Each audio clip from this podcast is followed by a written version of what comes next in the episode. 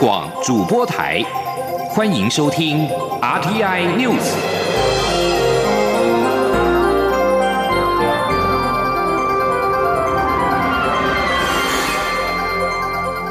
听众朋友您好，欢迎收听这节央广主播台提供给您的 RTI News，我是张顺祥。台铁普悠马事故二十一号将满两周年，国家运输安全调查委员会运安会预计在今天十九号将最终的调查报告公布上网，并于十八号向家属召开闭门说明会。尽管会议进行二个多小时，但仍停留在说明事发的经过，让家属感到不耐。普悠马事故受难者权益保障协会理事长董小玲会中受访时强调，将向运安会的主委杨宏志提出十一大疑问，其中包含了前两个是为什么当时驾驶会超速，四个主风泵坏了两个，是否影响到行车安全？若不影响的话，事故列车为何无法完全倾斜？因为行政院调查报告，事故列车比正常列车倾斜度少了一度。另外是意外发生时，台铁公布的影像为何没有时间呢？没有时间怎么证明是事故列车的影像呢？会中要求家属要签保密切结书，还列上了罚则，引来家属拒签，并且痛批是搞小动作，无法理解。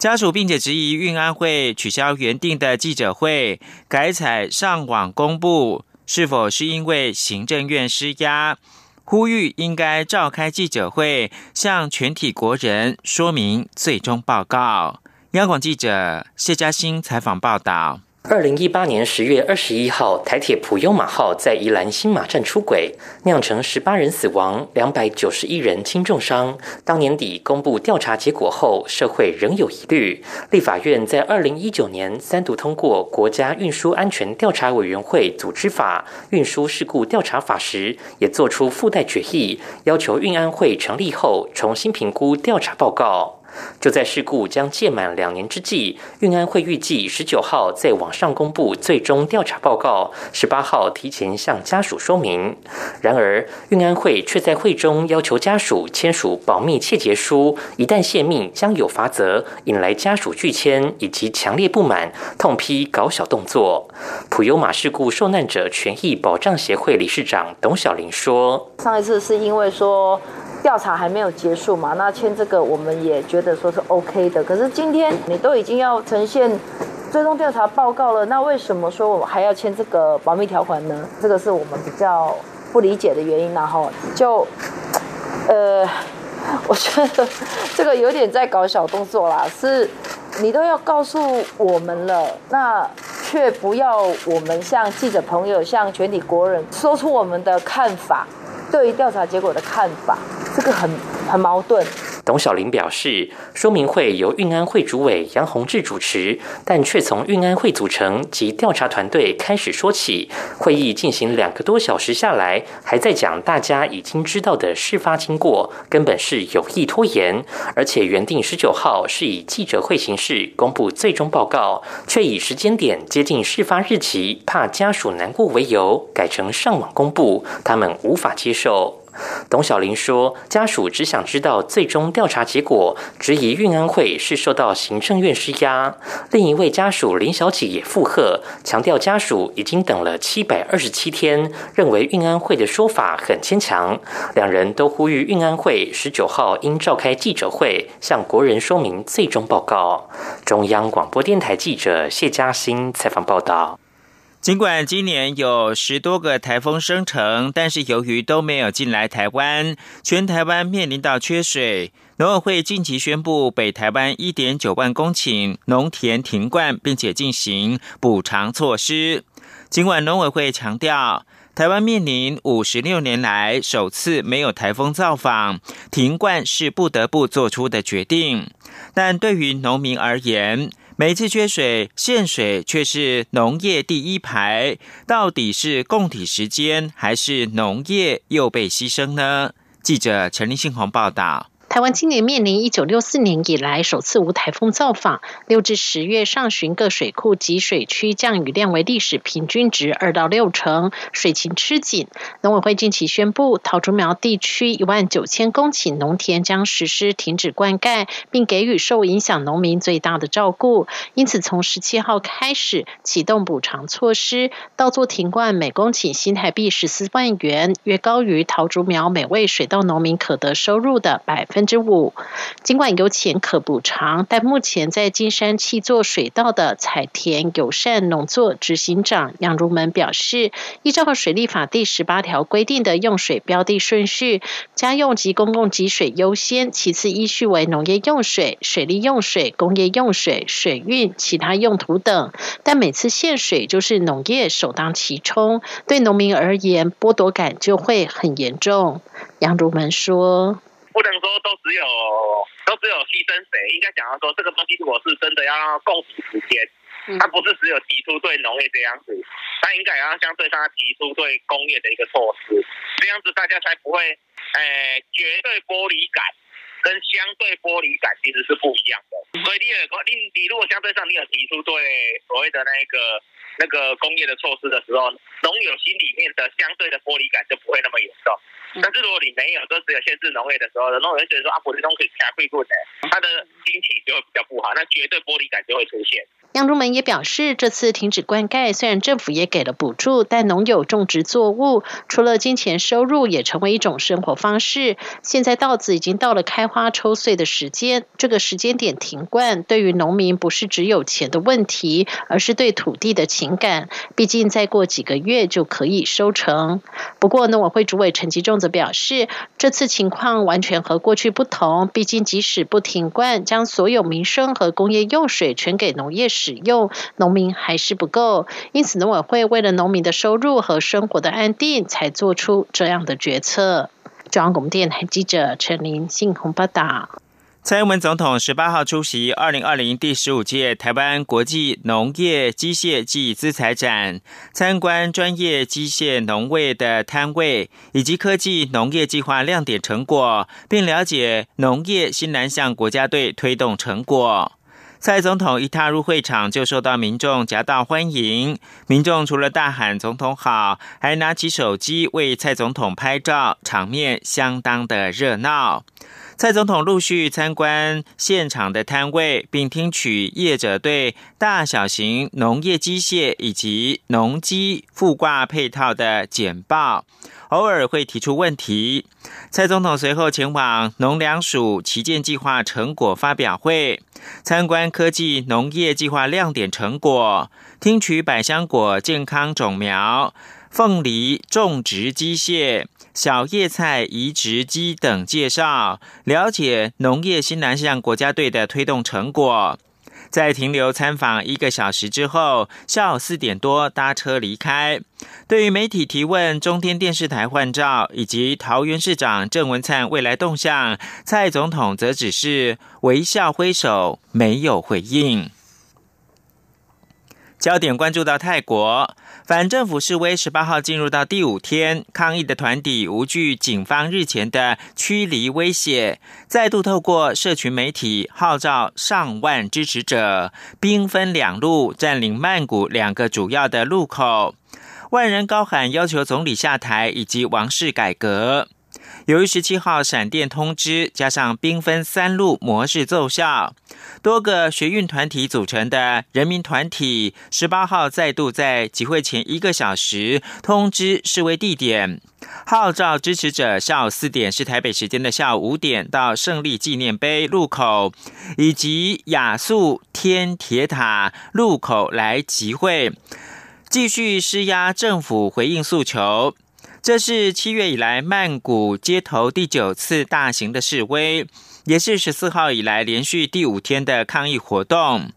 尽管警方再度要求天铁跟地铁关闭数十个站，以防止抗议群众快速移动，但仍然是抵挡不住民众的意志。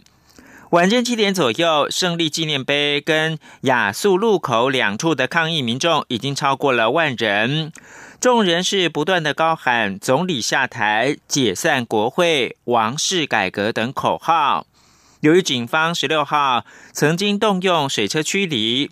十八号示威现场有不少人准备了免费的雨伞、雨衣跟头盔，提供抗议民众使用。示威的群众也以接力方式协助递送物资，现场是士气高昂。主办单位在晚间八点二十分左右宣布解散，呼吁支持者继继续的关注他们发布的消息。十八号的抗议活动可以说是和平的落幕。在中国广邀拉丁美洲国家加入其全球“一带一路”倡议之后，美国也在二零一八年推动了促进美洲成长倡议，以加强对拉丁美洲能源跟基础建设的民间投资。美洲地区 COVID-19 疫情严重，在美国自顾不暇，没有办法对。美国国家提供任何协助的情况之下，中国在美国的后院积极展开防疫外交。眼见拉丁美洲地缘政治影响力将会有相当程度的改变，美国最近也开始主动出击，而此举目的就是要抗衡北京。请听杨明娟的专题报道。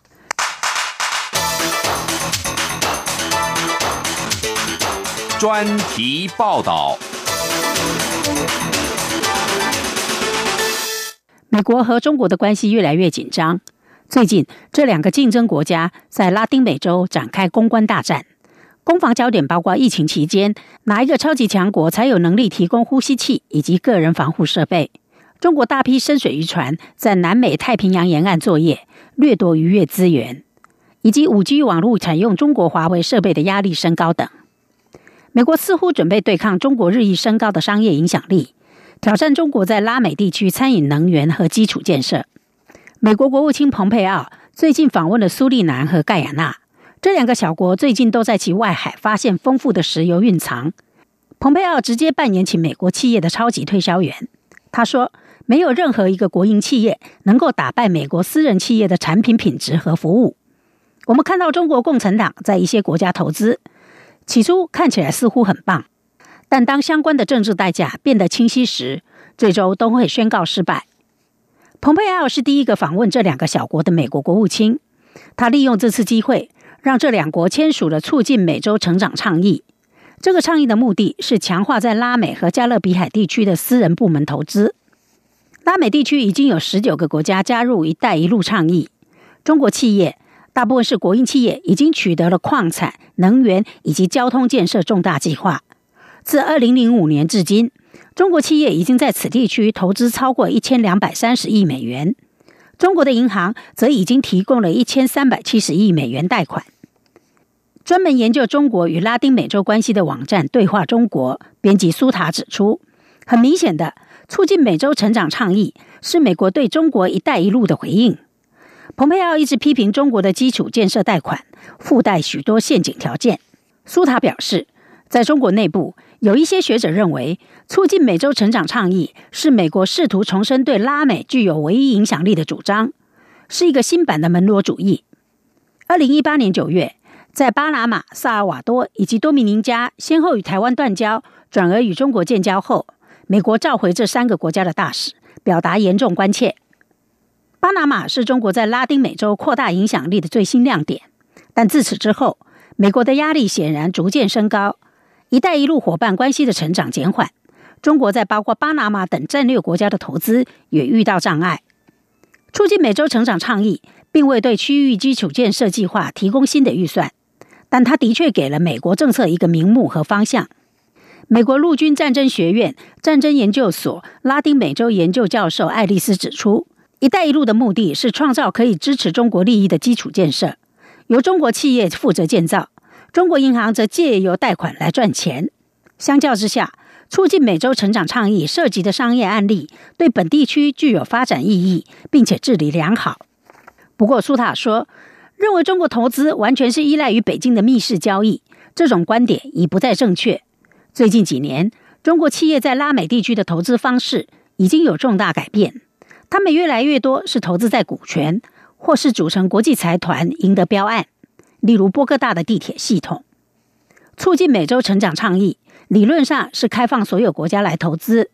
哥伦比亚总统杜克描述该倡议是哥伦比亚计划的新阶段，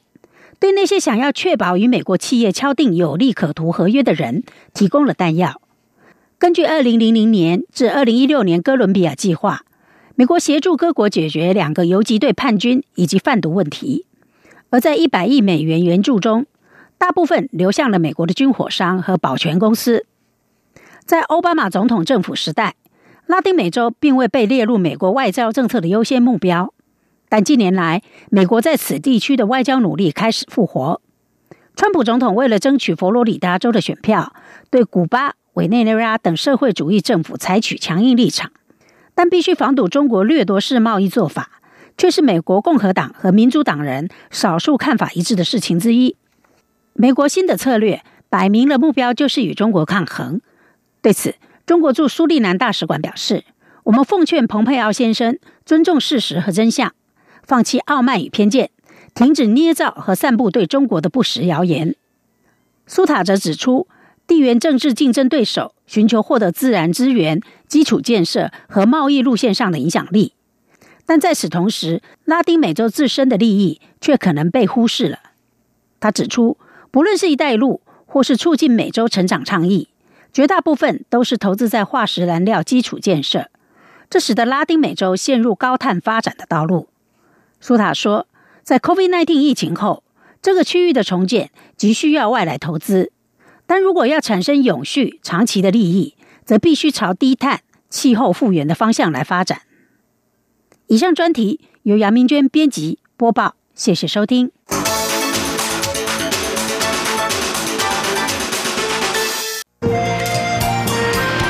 阳光，翅膀打开了世界之窗，是阳光翅膀环绕着地球飞翔。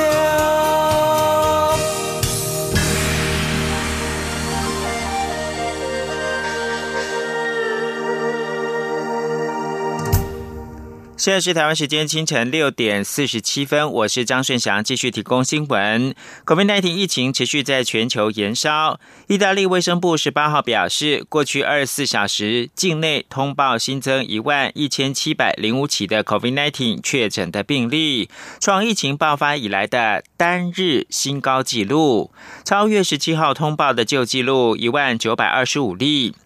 意大利卫生部还表示，又有六十九名患者病故，这个数字远低于今年三月跟四月的疫情高峰期的数据。当时，意大利单日通报的染疫死亡数一度超过九百人。而根据意大利官方的数据，疫情从今年二月爆发以来，到现在通报超过四十一万起确诊病例，并且有三万六千五百四十三个人染病死亡。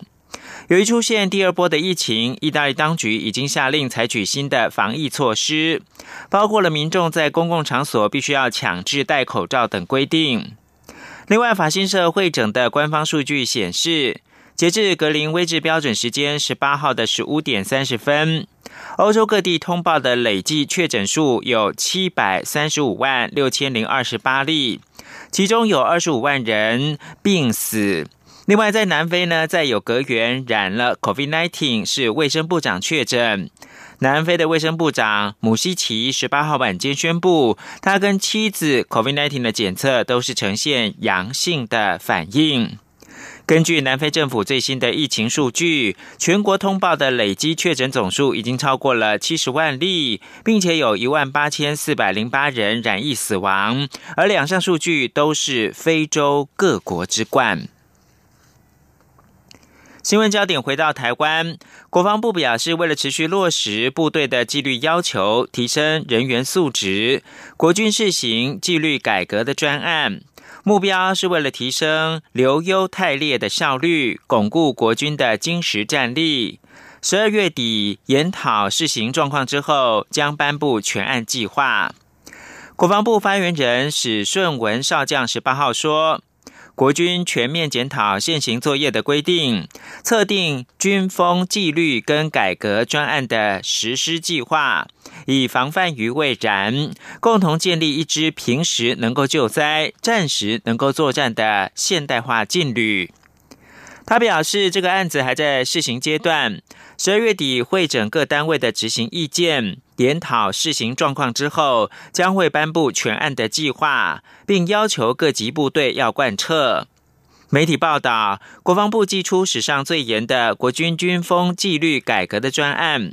包括了凡是遇到重大风纪案件，一律记两大过，立即调离现职，并且启动太除程序。相关的主管跟士官、督导长等晋升派遣也会受到影响。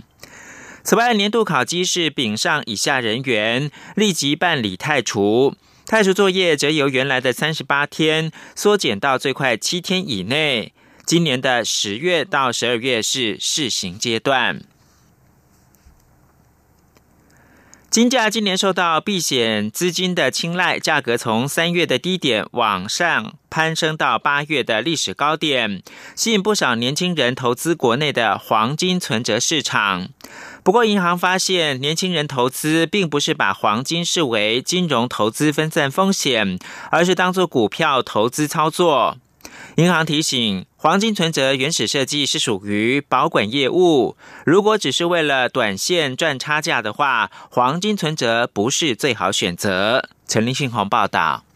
黄金价格今年以来受到 COVID-19 疫情影响，再加上美中关系急动，七月美国政府突如其来要求中方关闭驻休斯顿总领事馆，黄金被视为避险资产，金价不断往上窜升至八月的高点，每盎司两千零七十二美元。不过目前回跌至一千八百五十至一千九百美元价位区间震荡。由于金价波动幅度大，也让国内黄金存折市场交投热络。目前国内除了百分之百公股银行台湾银行拥有最大黄金存折部位，其他像是中国信托、玉山、元大和富邦等大型银行也都有开设黄金存折。不过，银行也发现，过去黄金存折的买卖年龄层通常较年长，但近几年年轻投资人逐渐增加，而这些年轻投资人不像多数的黄金存折投资人是以分散金融投资风险作为目的，而是把黄黄金当做股票操作，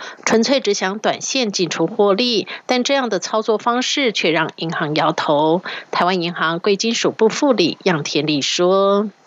黄金存折当初设计的目的呢，在政策的一个方向上，就是提供国人一个能够长期储蓄、累积资产跟分散风险。”的选择，这是黄金存折这个商品的原始设计，所以它是一个现货商品。那么它并不太，它的设计不太适合那种很短线的进出啦。所以一些短线进出的投资人，他如果纯粹只是为了很短线的进出赚价差，呃，诚实的说，黄金存折不是他最好的选择，他应该去选择一些其他金融性的呃黄金商品。台湾宣布，明年开始要开放含来记的美猪跟美牛，那么双轨沟通，深化台美的经贸合作。另外，机改食品恐怕会成为 BTA 谈判卡关。记者谢嘉欣专题报道。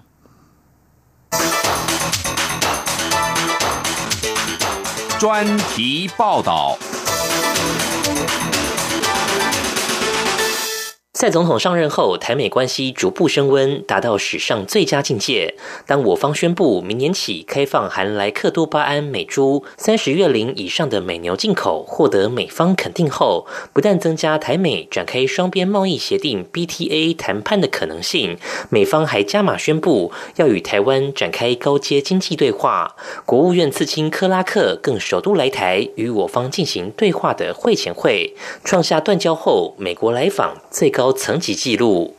尽管克拉克旋风式来访，事前准备时间仓促，仅能做会前会，但也已确立对话主题，聚焦五 G 干净网络、产业供应链重组、印太战略、新南向政策、基础建设能源、投资审查、全球妇女经济赋权等议题。且台美在当时也签署了基础建设融资及市场建立合作架构，将深化官方合作，引进民间资源，共同投入美洲与新南向国家区域的基础建设发展。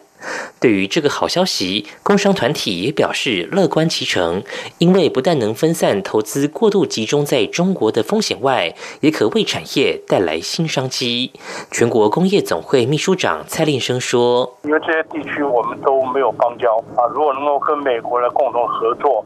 来进一步开拓这边的市场，包括刚才讲的一些基础建设等等啊。”我相信会为业者带来比较大的一些商机。整体来说，BTA 谈判属于美国贸易代表署业务，一旦谈成，双边产品互通将达到零关税。若内容涉及到投资保障相关协议，实质内涵甚至等同于自由贸易协定 FTA，将可增加其他国家与台湾洽签类似协定的意愿。且台湾可在谈判过程中不断盘点相关法规够不够开放，不但做好加入跨太平洋伙伴全面进步协定 （CPTPP） 的准备，也有助于争取会员国的支持。高阶经济对话则是由美国国务院主导，以经济战略的角度出发，就各领域与台湾展开合作。例如，台湾就有机会借此机制加入美国力推的经济繁荣网络 （EPN），进入美国主导的供应链体系，在中国供应链以外开启新的市场。由于 BTA 谈判旷日费时，难以立即签署，现阶段有台美高阶经济对话的机制，扩大双边经贸合作范围，对台湾的意义与价值可能超越 BTA 谈判。中研院经济研究所研究员简景汉说。跟国务院那边的对谈是比较上层的合作，在双边贸易协议以外，在发展其他的，譬如说五 G 新兴的一个科技嘛，从那边谈合作，而且这个合作的话，可以针对不同的区域投资发展那个合作，所以国务院的合作对谈的是可能比较长远，而且是范围比较广。台美深化经贸合作虽然前景备受期待，但后续。仍有不少挑战与变数。首先，在 BTA 洽谈上，台湾先行宣布开放含来记的美猪及美牛，也让部分人士质疑少了一个谈判筹码。不过，经济部多次强调，这是实现过去对美国的承诺，没有解决这件事，就无法开启后续的谈判。经济部长王美花说。我们对美国的这个美猪美牛哈这样的一个长期的一个争议哈，已经造成台美之间很大的一个贸易障碍。那美方对我们这个呃长期不解决哈，有很大很大的抱怨。对。所以如果这个不解决，我们要跟美方进一步来谈呃后续的这个 BTA 等等哈是。不可能往下。即便台湾能与美国展开 BTA 谈判，但外界预料谈判时将面对农业开放的冲击，尤其是机改食品登台的挑战，恐成为下一个美猪美牛，引起新一波政治风暴。简景汉说。欧洲也是把美国机改的东西挡住嘛？美国的一些机改东西进来，真的会有一点像跟美猪美牛的那些问题、那些政治问题要解决。怎么样做做沟通，或怎么样去定标准的产品来源啊之类的那些法规？如果把它安全性确定下来，第二就是把那个标签做好一点，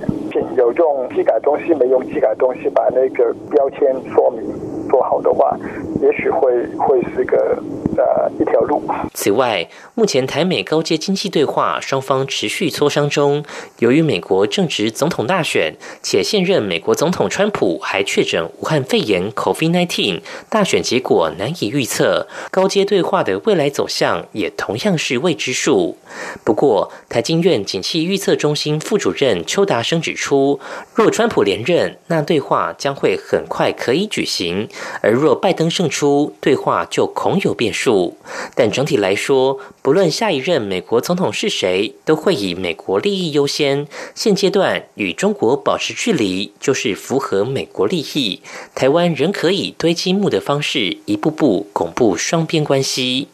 台美关系史上最佳之际，政府把握机会，创造与美方的新经贸沟通管道，盼能扩大双边合作。另一方面，也持续努力推展双边贸易协定洽签。然而，在面对将来各项开放挑战、不确定性时，我方也需紧盯局势，做好各项沙盘推演、调试法规，做好国内沟通，才能落实对外经贸的大战略。中央广播电台记者谢嘉欣专题报道。